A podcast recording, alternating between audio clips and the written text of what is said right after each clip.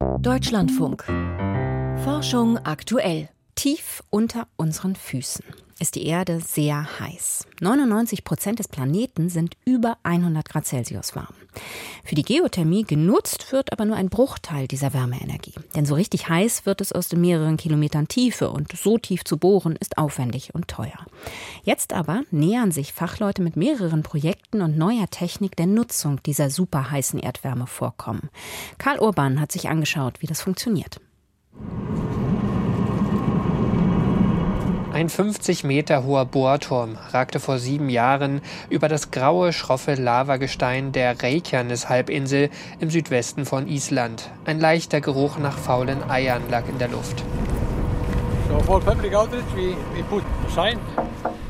Ein Schild habe man aufgestellt, damit jeder wisse, was hier geschieht, sagte Gösmunde Friedleifsson damals, der leitende Geologe der Bohrung. Bohrarbeiter sind 2016 weit in die Tiefe vorgedrungen. Ihr Ziel, möglichst hohe Temperaturen zu erreichen und herauszufinden, ob sich unter diesen technisch kaum beherrschbaren Bedingungen zukünftig Energie gewinnen lässt. Zumindest die extremen Temperaturen wurden erreicht. 4,6 Kilometer tief wurden 553 Grad Celsius gemessen, eigentlich müsste derart heißes Gestein kaum durchlässig für Wasser und Dampf sein, weil es sich eher wie Knete verformt und deshalb keine Risse entstehen, so lautete eine Befürchtung. Doch Wasser konnte das superheiße Gestein problemlos durchdringen, sagt Samuel Scott von der Universität von Island. Man hatte nicht erwartet, über einen so langen Abschnitt in der Tiefe auf ein Gestein mit einer so hohen Durchlässigkeit zu stoßen. Die gesamte Bohrspülung, die während des Bohrvorgangs eingespritzt wurde, ging also ins umgebende Gestein verloren. Für die zukünftige Energienutzung ist das eine gute Nachricht, denn so könnte Wasser hinabgepumpt und überkritischer Dampf erzeugt werden.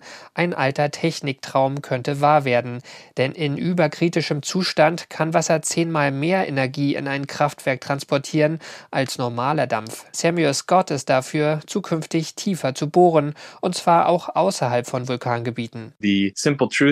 Es ist einfach so, es wird immer heißer, je tiefer man bohrt, und man muss gar nicht besonders tief gehen, um sehr, sehr heißes Gestein zu finden.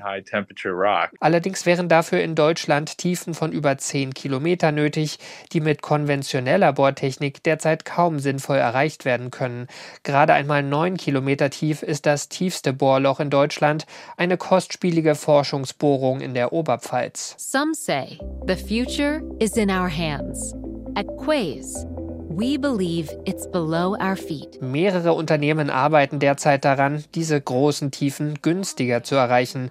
Dazu gehört auch Quays Energy, eine Ausgründung des Massachusetts Institute of Technology. Das Startup möchte statt des üblichen Bohrmeißels ein Gyrotron verwenden, einen Mikrowellenoszillator aus der Kernfusionsforschung.